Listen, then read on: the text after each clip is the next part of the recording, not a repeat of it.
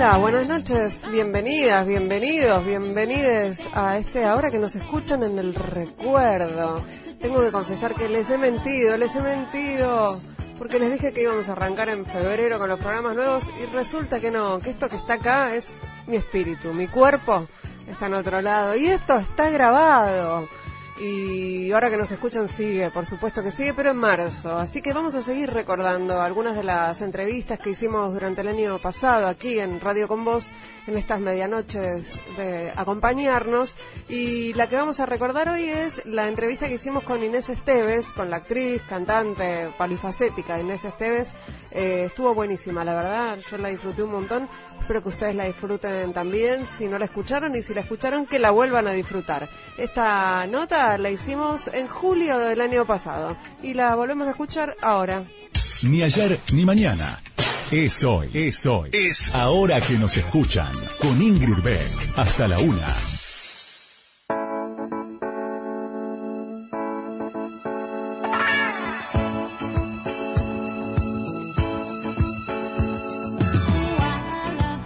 Hola, buenas noches, ¿cómo están? Bienvenidas, bienvenidos, bienvenides a esto que es ahora que nos escuchan en Radio con Voz.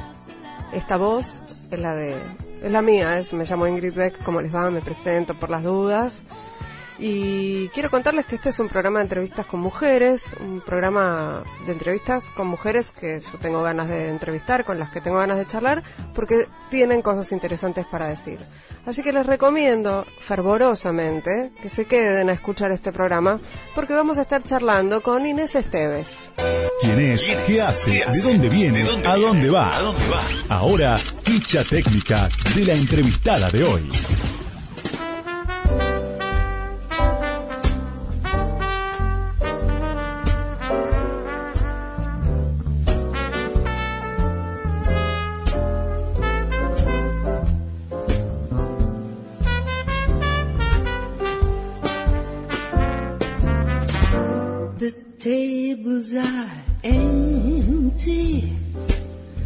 Obligan a pisar esto. Son unos degenerados los que están detrás del vidrio. Voy a leer un poquito de la biografía de Inés Esteves, aquello que está en Wikipedia. A mí me gusta leer la biografía de Wikipedia porque siempre encontramos cosas que están mal. Básicamente errores. Inés Esteves, Dolores, 26 de noviembre de 1964, es una actriz de cine, teatro y televisión y una cantante de jazz y blues argentina. Agregaron lo de cantante, qué bien. Subieron bien, Wilkie. Siendo muy pequeña, demostró una fuerte inclinación hacia variadas expresiones creativas, formándose en la danza clásica entre los 4 y los 12 años de edad. Estimulada por su entorno familiar, las letras y la música forman parte sustancial de su infancia y adolescencia. Parte a Buenos Aires a los 18 años con una breve experiencia teatral y el objetivo de continuar instruyéndose en la danza contemporánea. Estudia canto lírico y comienza a trabajar casi inmediatamente en teatro. Carrera. Paralelamente se abren para ella las puertas del cine, donde da sus primeros pasos con personajes secundarios y consigue aprender el oficio a fuerza de observación. En la actuación es absolutamente autodidacta. Entre el 93 y el 99, mientras se afirma con paso seguro en la cinematografía argentina, surge en el medio televisivo con protagónicos en miniseries de prestigio que le otorgan popularidad sin desatender el oficio teatral que la formó inicialmente sigue la biografía y lo que dice Wikipedia destaca que durante todo este tiempo cultiva una secreta devoción por la poesía y la literatura, actividad que desarrolla en silencio. Publica poemas que forman parte del libro de fotografías Señores de la Tierra. También publicó un texto que llama la atención del futbolista Juan Pablo Sorín y que la llama a participar de su libro de cuentos Grandes Chicos junto a notables figuras de las letras con fines solidarios. Después, en do- a fines de 2005, Esteves se retira de la actuación para volcarse a la literatura y a la dirección teatral. Eh, bueno, sigo, voy a, voy a hacer unos saltos de tiempo porque Por si no estaríamos todo el, todo el, eh, programa leyendo la biogra- extensa biografía de la carrera profesional de Inés Esteves. Eh, en mayo de 2011 publica la primera novela titulada La Gracia. Se estrenó como directora teatral al frente de Tape, eh, cuya temporada se desarrolló en Ciudad Cultural Conex. Volvió al cine con El Misterio de la Felicidad, film de Daniel Burman, estrenado en 2014. Después hizo una participación en Guapas. Y en 2015 estrenó Otro estilo de vida en el Teatro Tabarís. A fines de 2015 se estrena como cantante de jazz con el dúo Esteves y Malosetti, acompañados por un trío instrumental. Bueno, después filmó Bocha, siguió dedicándose a la actuación. En junio de, mil, de 2017 se lanza como solista en el Teatro Sony y a partir de entonces agota localidades en los clubes de jazz más importantes de Buenos Aires y corona el año colmando un N de teatro. Sigue, sigue, sigue. Actualmente, dice, desarrolla la actividad docente dictando seminarios intensivos de actuación basados en un sistema propio que ha ido depurando a lo largo de los últimos 11 años. Se dedica a la música y a la actuación. Vida privada. En 2004 se casó con el actor Fabián Vena, juntos adoptaron a dos niñas, Cielo y Vida, se separaron en 2013. Y después tiene, bueno, trabajos, no voy a ponerme a leer porque no termino nunca. De hecho, dice, a ver, en, el, en la entrada premios yo resumí con muchos, porque eran un montón. Búsquedas relacionadas con Inés Esteves. Cuando pones en Google Inés Esteves, Sí. ¿qué aparece? Inés Esteves hoy, Inés Esteves Instagram, Inés Esteves edad, Inés Esteves y Javier Malosetti, Inés Esteves jazz, Inés Esteves padres, Inés Esteves show, Inés Esteves y sus hijas fotos. Y en últimas noticias sobre Inés Esteves aparece la emoción de Inés Esteves por su hija Cielo, no sabíamos si iba a caminar y ahí anda de la mano de un muchacho. Inés Esteves desesperada, ella y sus hijas tienen gripe A. Lo de desesperada es tan machirulo, ¿no? Ahora volvemos enseguida, escuchamos un poquito de Inés Esteves cantando y volvemos y charlamos con ella.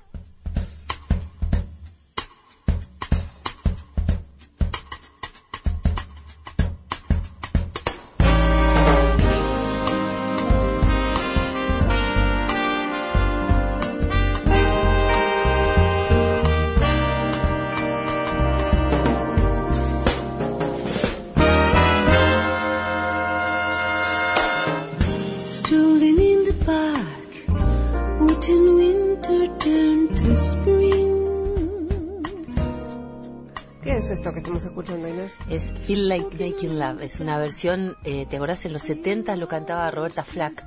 Claro. Un temazo. Temazo. Roberta Flack, este, que a mí siempre me gustó. Era una de las cosas que se escuchaban en mi casa. Y mm, todo el repertorio que, que desarrollamos con la banda desde que arrancamos en 2017 hasta ahora está basado en las cosas que yo cantaba con mi viejo desde que tengo ocho años. Mi viejo era un amante del jazz total. Y en las cosas que se escuchaban en mi casa. Entonces, este, hay, hay reversiones de temas más actuales. Este, y de pronto hay, no sé, este, Amanecí en tus brazos en español, ¿no? Este, que es un bolerazo medio mariachi. Este, y, pero básicamente lo que hacemos es recorrer eh, el jazz, el swing y el blues. El swing es, es como el viraje más celebratorio del jazz, ¿no? Ujú. el más festivo. Sí, el- es que el más- alegre. Claro, es, es, es, a mí me gusta salir de la melancolía, me gusta, me gusta el estándar de jazz típico, eh, romántico, ¿no? Este, pero me gusta mucho mm, eh, lo festivo. Entonces me gusta muchísimo el, swing y me gusta mucho también el blues porque es como la vertiente más moderna, ¿no? Es- para el que necesita rockearla, este, hay para todos los gustos como los vinos, ¿viste? Eh, en tu biografía de Wikipedia dice, y yo me imagino esa imagen de, de Inés Esteves con su valijita, ¿no? Viniendo de Dolores a, a Ciudad Buenos Aires a hacer danza contemporánea. ¿O En, realidad algo así, este, eh, eh, más que valijita era un, era un bolso, una, una marca deportiva que era más grande que yo, este, y, y lo que yo quería era intentar retomar eh, la danza que había sido mi primera vocación, lo único que estudié, en lo único que me formé y, disciplina para la cual fui un, un poco prodigio. Era una nena de, a los cuatro años arranqué y estaba lista para hacer punta cuando todavía los huesos no estaban formados, o sea, tenía como una una facilidad, una aptitud y una pasión, una un, había, había un engranaje orgánico que coincidía en un ciento por ciento con esa disciplina, con no, la danza. no eras de esas nenas a las que la mamá las obliga No, a no, bailar y, hacer ese sacrificio, digamos. No, no, me fascinaba. De hecho, recuerdo en mi casa no había tele, por una cuestión de plata. Y mi abuela tenía televisión y me acuerdo de estar, a los 5 o 6 años viendo eh, eh, una grabación de, de Maya Plisetskaya bailando El lago y, de los y llorar, pero llorar, llorar de la emoción, emoción. o sea, era algo que me, me elevaba, eso y la música, eso y la música. Luego, cuando la música, por ejemplo, también, muy nerd, ¿no? Muy chiquita, y sentarme a poner en el winco que había en casa, que era lo que había, este, un, un, no sé, un disco de música sinfónica, o de música clásica, un aparato era, ¿no? Pero me fascinaba eso, ¿Y tenías igual eh, relaciones sociales o eras como una, una rara era rara, era rara, no tenía tenía, pero no no no nu- nunca fui nu- nunca pertenecí al, al nunca tuve gustos masivos, Mm. ¿no? Y, y yo creo que esa vida tan singular, esa infancia tan singular signó una vida muy singular, unos gustos muy singulares y nunca me sentí del todo adentro de la humanidad en general. Mm. Es algo que todavía sigo arrastrando y que pesa y que, que en un momento determinado decidí usar a mi favor y dije, bueno, la singularidad es un valor en sí mismo, vamos a utilizarlo, pero sigo sufriendo un poco el hecho de no pertenecer, ¿no? ¿Pero hiciste alguna vez esfuerzo por pertenecer? Sí. ¿Hay una tensión ahí o hubo- Todo el tiempo, todo el tiempo. Uno intenta al menos pasar desapercibido como aparato, ¿no? Mm.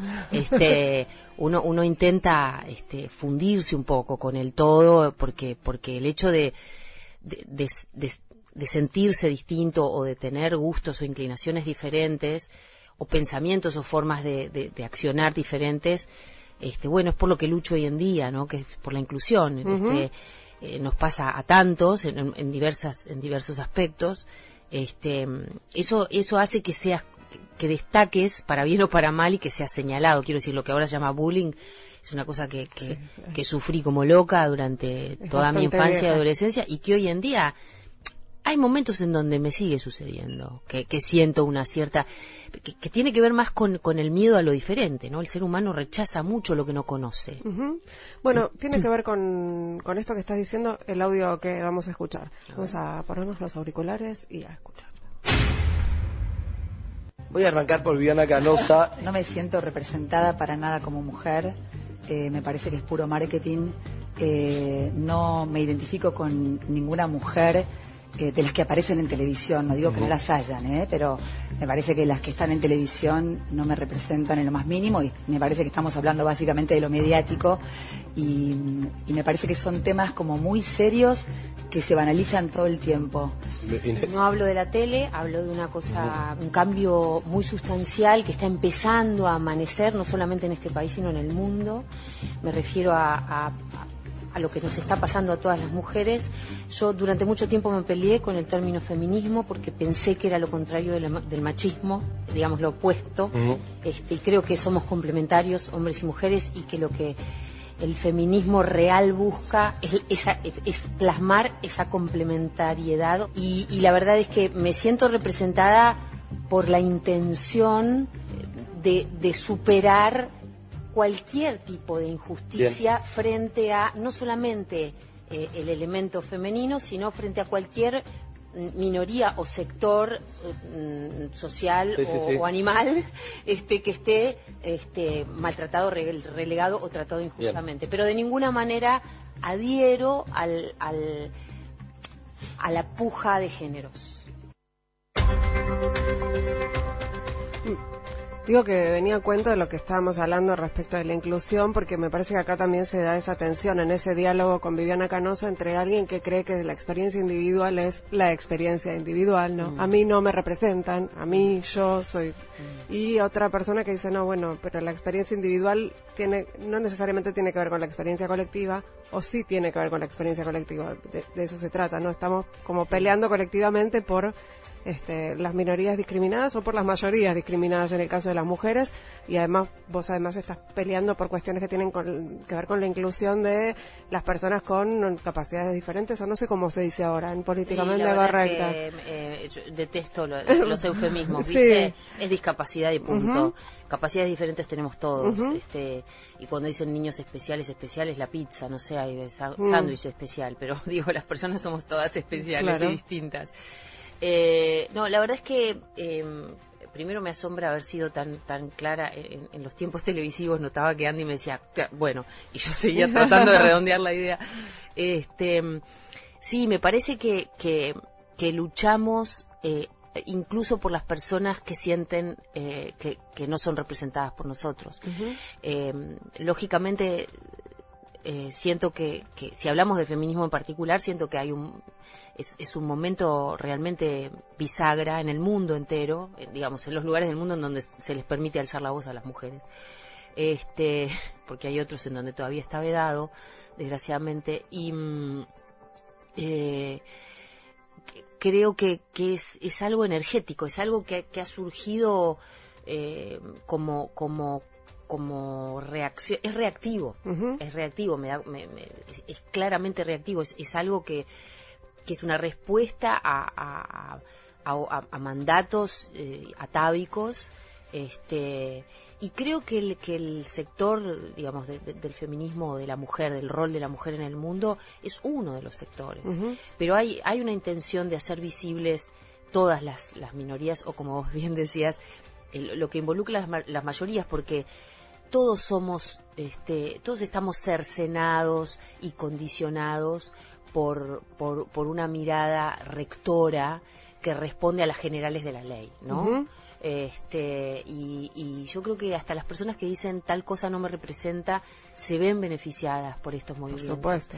este y esto que decís de lo individual y lo, lo general lo que pasa es que hay muy poca muy poco gran angular hay, hay muy, muy poca capacidad de ver este como desde un dron la cosa no este todo el mundo tiene una subjetividad eh, nosotros también obviamente pero pero los que tenemos una mirada más abarcadora tenemos una capacidad deductiva un poquitito más ágil y eso nos ayuda a, a intentar ayudar Pensaba en, en términos de feminismos, tu, tu pelea, la difusión de la problemática de las personas con discapacidad, porque bueno, vos estás, tenés dos hijas con.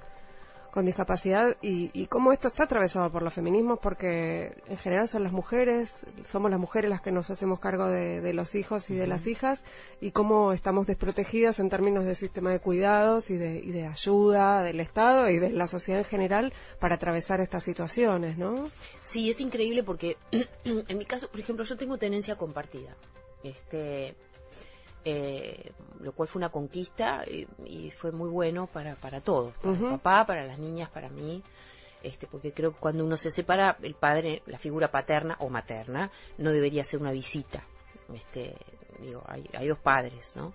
De todas maneras, la logística, la, la implementación de todo lo que tiene que ver, bueno, en mi caso con las mil terapias que hace cada chica, con el cambio de colegio, con la todo todo corre por mi cuenta. eh, hay, hay algo de, de la mujer de capacidad de, de esto, de ver con claridad, una capacidad de observación y una capacidad de ejecución de lo que considera que es mejor para, para los chicos.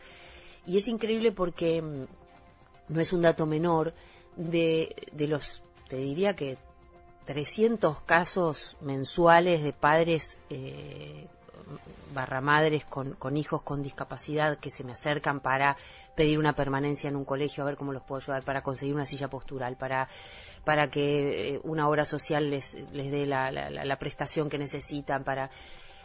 eh, dos padres se me acercaron, todas las demás son madres, todas las demás son las mujeres.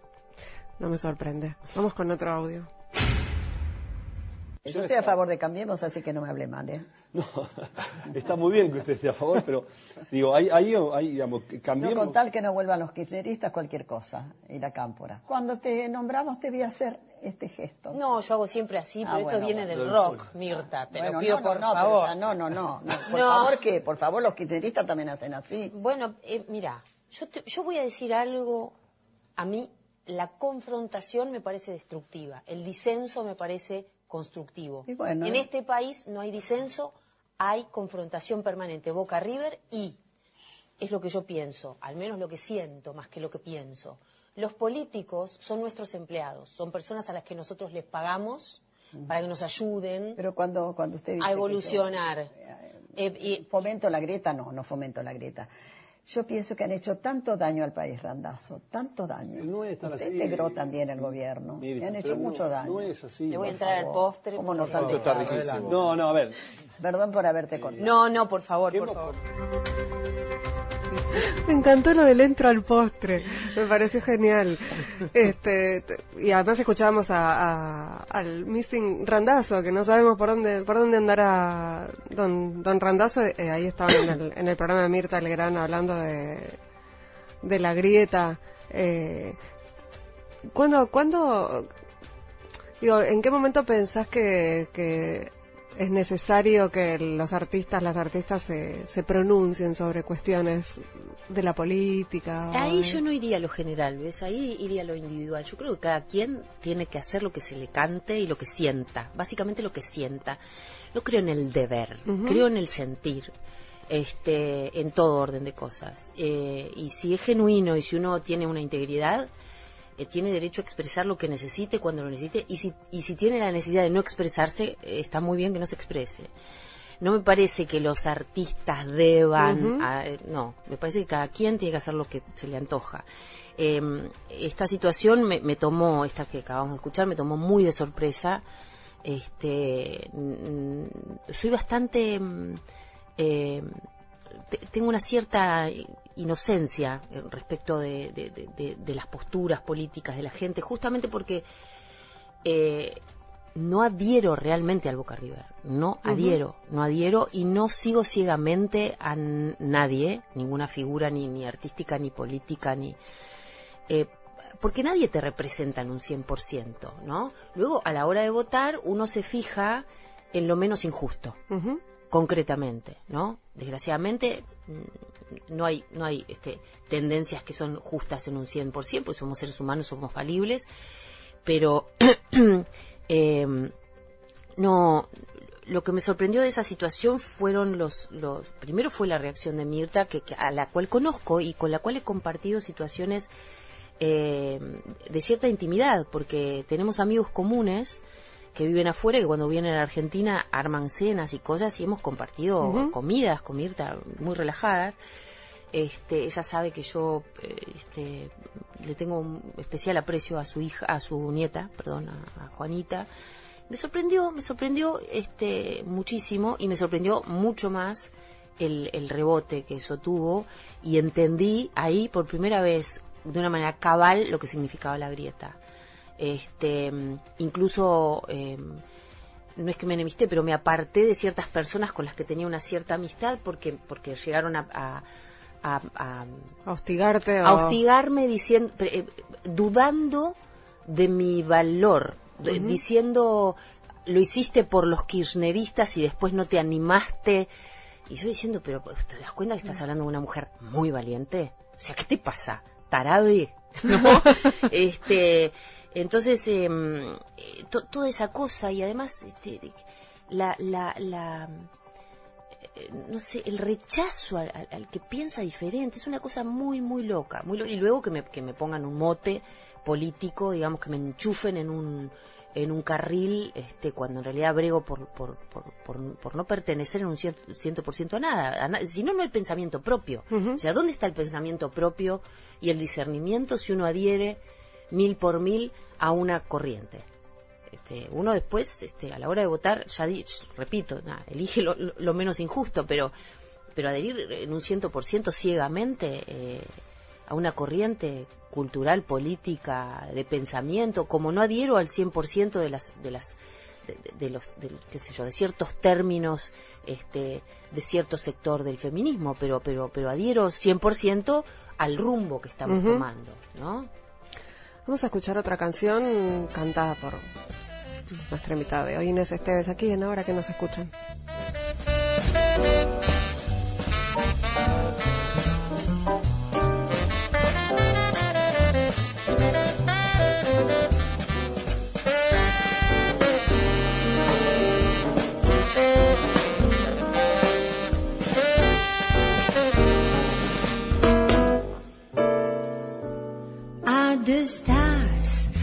Tonight?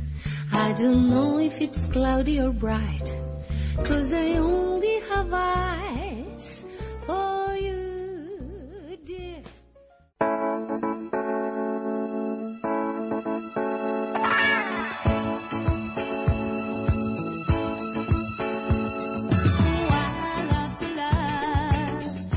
Y así con esta cortina cantada por Tina Charles, que es la cortina de River, además que es una de mis series favoritas.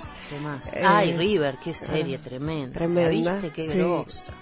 Eh, que eh, es una de esas series que lamento haber visto porque ahora no la puedo ver. No, y además era muy corta. Sí, era muy, muy corta. Qué corta. actor, ¿no? Ah, Qué actor maravilloso, increíble. maravilloso. Está ahora en Chernobyl. Ah, es uno de los protagonistas de Chernobyl. Eh, bueno, así estamos. La, la otra voz que escuchan, la mía es la de la mía. Me llamo Ingrid Beck, esto es Radio con Voz y estoy charlando con, con Inés Esteves, a quien le voy a presentar este audio. Actriz protagónica en comedia y o comedia dramática. Inés Esteves, por Loca.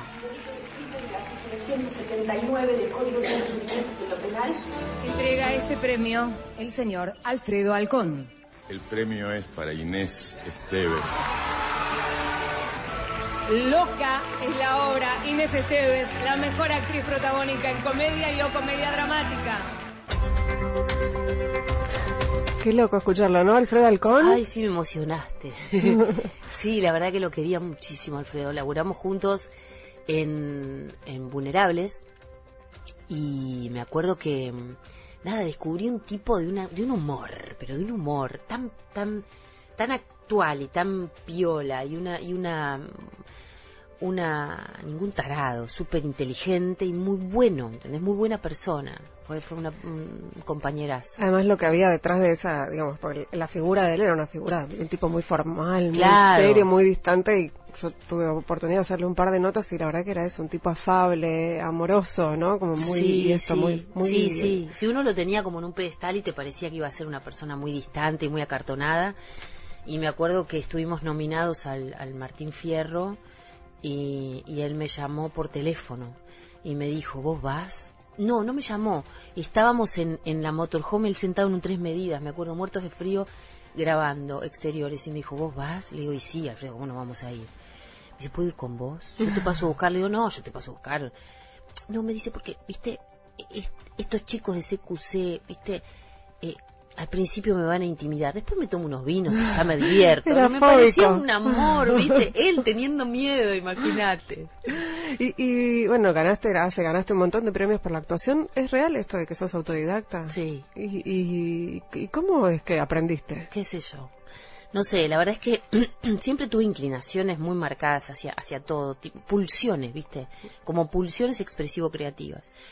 Y actuar, bueno, de hecho yo enseño actuación sin haber estudiado, bajé a la teoría lo que, lo que, lo que implemento en la práctica a partir de que me insistieran con que enseñara y descubrí que tengo un método muy simple, de muy fácil acceso y tengo la teoría de que eh, la, la interpretación de personajes es el primer juego que diseñamos cuando somos niños, por nuestra propia cuenta, nadie nos lo enseña. Es un juego que, que- al que todos hemos jugado, que es interpretar personajes de la ficción o, o de la imaginación.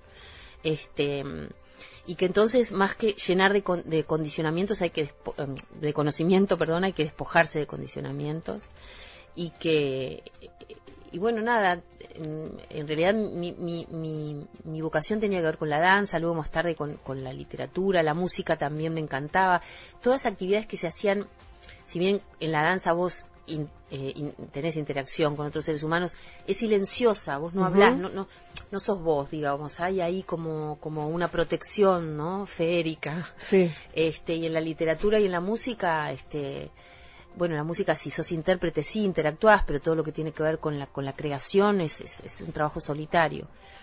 Pero como no, no me animaba a volcarlos de manera formal porque no, porque sentía que no tenía una, una, una instrucción adecuada y, y la danza se vio interrumpida en la época del proceso, en Dolores este, cortaron las escuelas eh, de arte, em, me tiré a actuar porque ya había, ya había participado este, en la compañía de teatro de Dolores, que era una compañía muy buena, eh, y me daba cuenta que tenía una facilidad absoluta y que, y que el único instrumento que necesitaba era mi, yo misma. ¿no? tu cuerpo y tu misma. voz, claro.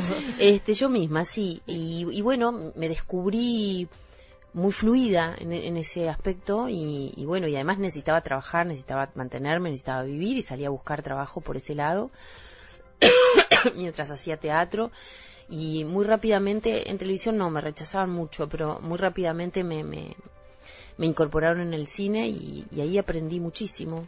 ¿Y, y al- alguna vez eh, sentiste algún tipo de resistencia de colegas por, por vos ser autodidacta y no haber eh, hecho una carrera, digamos, más profesional en términos de lo que se, se requiere para ejercer el oficio? No, porque nadie sabía que yo no había estudiado. De hecho, en, en mi- en- en lo que ahora se llama Mándame tu CV, que en aquel momento era un papel y unas fotos, este, yo mentía que había estudiado Mm. con gente, ¿no? Importante. Nunca nadie Porque- te desmintió. Y porque si no, no te daban bola. Y de hecho mentía en los canales de televisión, que yo, en Telefe mentía que había trabajado en el 13 y en el 13 mentía que había trabajado en Telefe. Todo el mundo te decía, bueno, pero vos tenías, este, ¿qué hiciste? ¿No? Cuando empecé a buscar trabajo, ¿pero Ujú. qué hiciste? Yo le decía, si vos no me das la oportunidad, este, nunca voy a poder hacer nada, o sea, No tengo nada para mostrar. empecemos sino- por algo. Entonces empecé a mentir y este y, y nadie nadie nadie se enteró y hay mucha gente que no sabe que no estudié.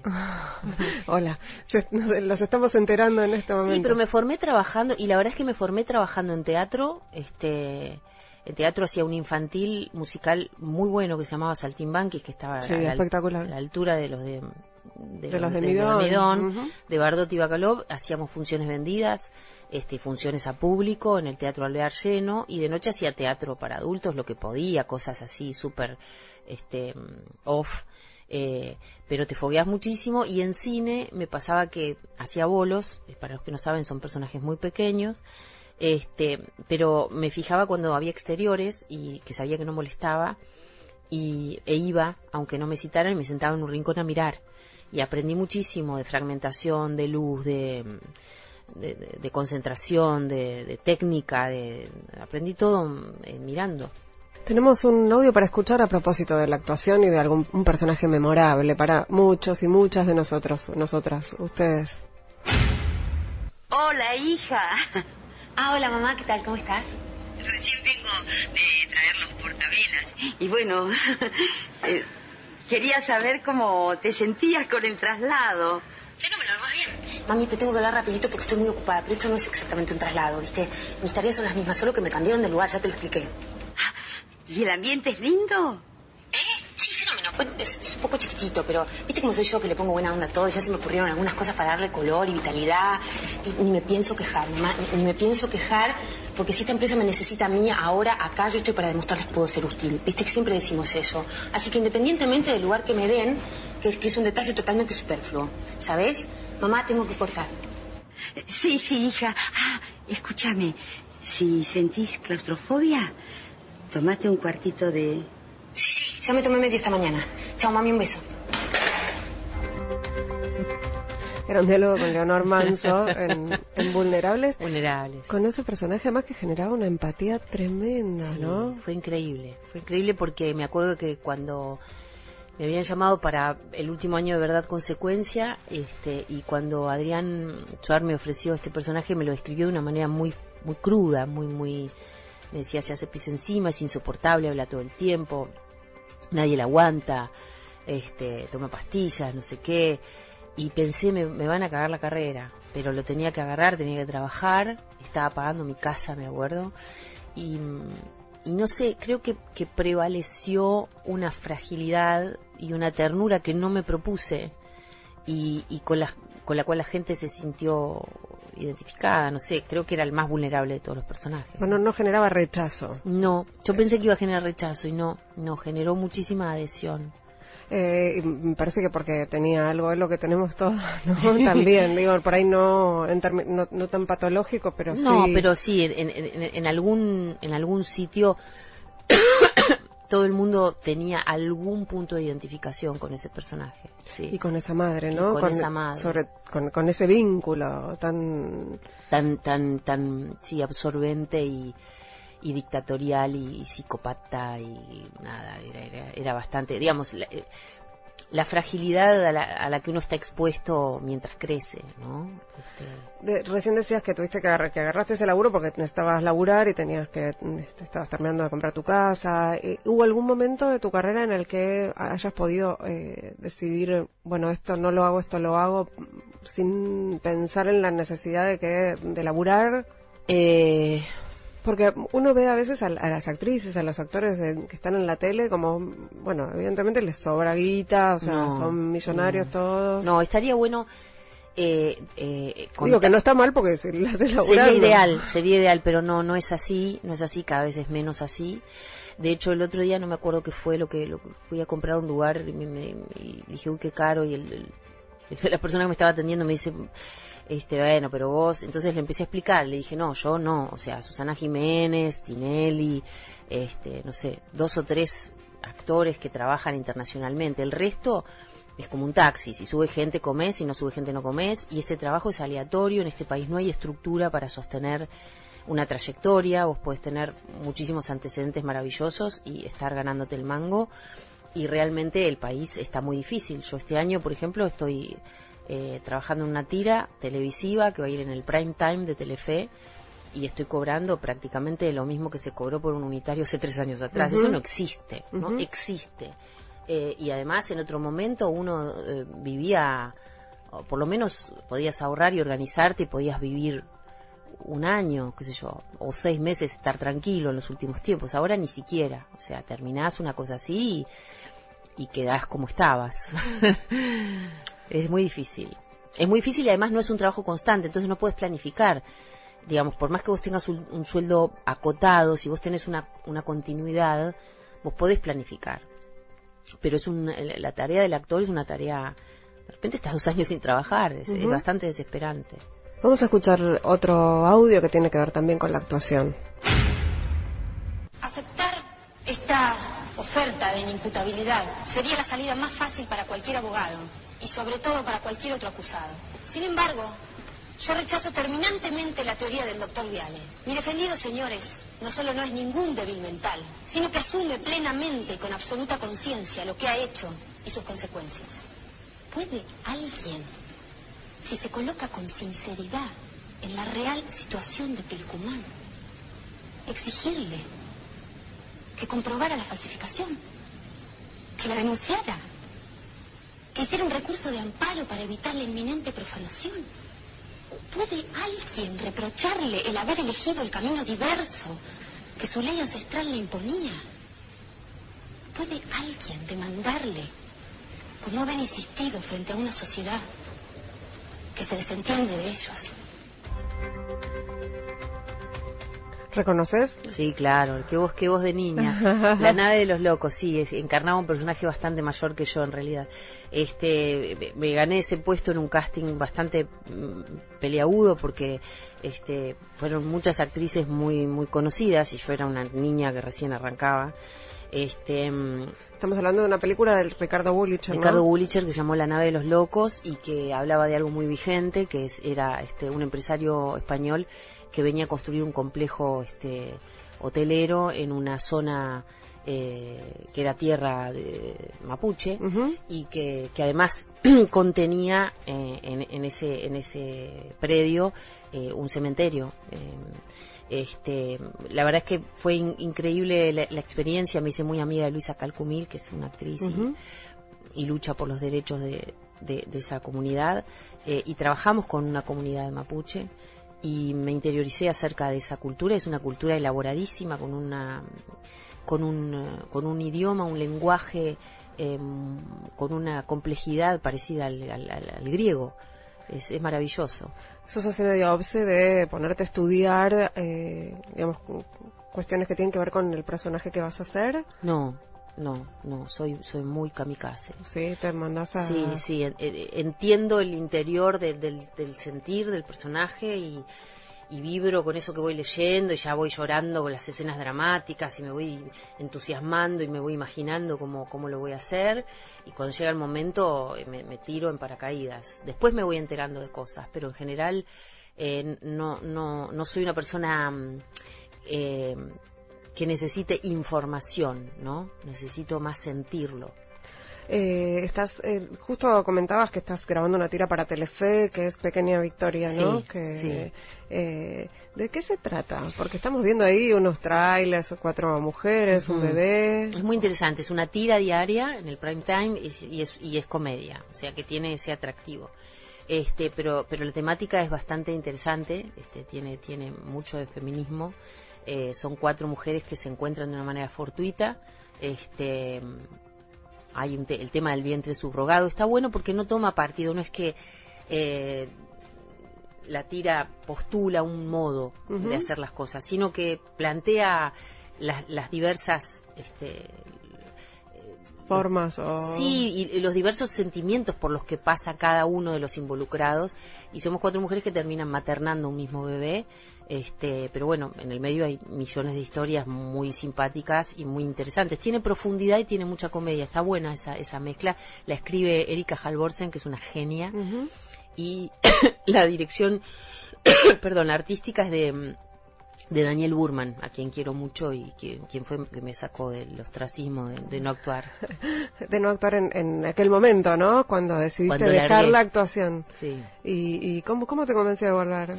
En realidad habíamos estado por trabajar juntos y yo ya lo había conocido hacía 13 años antes y, y me había dado cuenta que era una persona muy inteligente y con mucha sensibilidad y además su cine era siempre siempre fue muy constructivo, una persona que, que eh, tira una data constructiva y eso me parece muy importante. Y cuando me convocó me dijo no quiero que cambies tu decisión de vida, simplemente que te tomes como un recreo y, y te fijes si querés filmar. Yo con él quería trabajar y mm, me contó la historia, me pareció divina y me dijo que era lo que, no- lo que me molestaba, le expliqué el circo, me dijo, bueno, firmamos un contrato, estás exenta de hacer notas, de... Y luego yo tenía mis hijas muy chicas, hacía dos años que las habíamos, un poco menos, un año y pico que las habíamos adoptado, y le dije, lo que pasa es que no puedo trabajar todos los días. Me dijo, ¿cuántos días puedes? Tres. Bueno, vamos. O sea, con mucha elegancia me arrinconó. y, y terminé disfrutando mucho de, de- de algo que siempre había amado y que, que había terminado como, como, como sintiéndome un, un poquitito, este, superada por, por todo el, el- el lío que se, que se armaba alrededor, ¿no? Ese lío sigue vigente, no es que se terminó. Sí, pero yo ¿o estoy no? parada en otro lado y ya está claro que hay cosas que no hago y directamente ni me convocan para las cosas que no corresponden y eh, no sé, tengo tengo una madurez, ya, ya estoy en otro punto, ¿no? ¿Calculás en relación con el circo y las repercusiones mediáticas cuando subís algo a las redes sociales? ¿Calculás qué va a pasar? No, muchas veces no. Eh, eh, la, la mayor parte de las veces en las que había un, un- un rebote llamativo me ha sorprendido. No, en ese sentido tengo una cierta ingenuidad que debería empezar a trabajar. no, porque leía o escuchaba en algún lado que decías que eras cuidadosa con, con, las- con tus hijas, que por ejemplo en Twitter no, no decías nada de tus hijas porque es una red, digamos, mucho más agresiva, Sí, hay más hostigamiento y no, No, vale y la hay una pena. exposición innecesaria. No, en Instagram hay como un cuidado mayor y un- una, una sensibilidad diferente. Este, así que sí, sí, no, no. De hecho, en mi página de Facebook tampoco pongo muchas cosas de, que- prácticamente nada de ellas. ¿Qué, va- qué vamos a hacer, eh, eh, señor productor? ¿Vamos a escuchar otra canción? Qué lindo.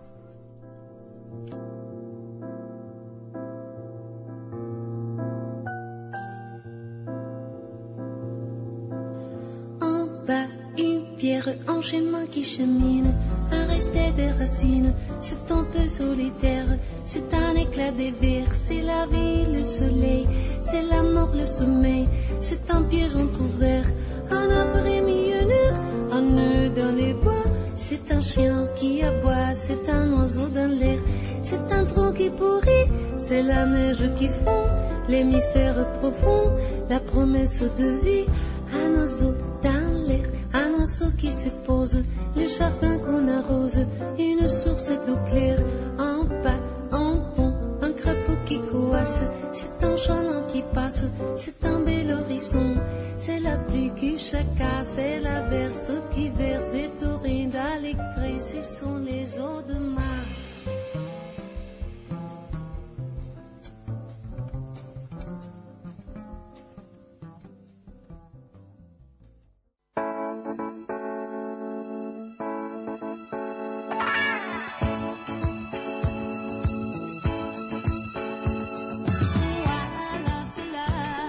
en Radio con Vos en el último bloque de ahora que nos escuchan charlando con Inés Esteves y me estaba contando cómo fue que llegó a grabar el disco en vivo en, en el ND Ateneo, casi todo magia, ¿no? Un poco de un poco de magia. La verdad que sí, la verdad que y, sí. y pensaba también en todo lo que haces y lo que venís haciendo y, y viste que a los varones no les preguntan ¿Cómo haces para compatibilizar la maternidad con el trabajo, con él?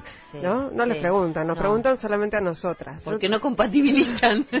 No compatibilizan. Claro, pero podría ser, un- yo creo que un gran cambio en el periodismo, este, se va, una gran transformación va a ser cuando les preguntan también a los varones, que ellos tengan la oportunidad de contestar, bueno, yo no, no tengo que No, ne- compatibilizar. no necesito, claro, claro. Pero me imagino que debe ser un laburo tremendo para vos. Sí, sí, eh, es un ar- trabajo armar muy eso. Es un trabajo muy grande y me lo estoy replanteando mucho, este, porque hace unos cuantos años que no, que no tengo mucha vida propia y eso tiene que cambiar, este, y, y- y estoy en, en- en un, en un proceso de transformación, este, del cual todavía no, no, no tengo la no, no, no tengo no tengo el, el rumbo claro no pero solo son preguntas pero mm, me estoy cuestionando mucho eh, el no vivir este porque trabajo mucho y me apasiona lo que hago eh, pero obviamente lo hago por gusto pero lo hago porque necesito vivir.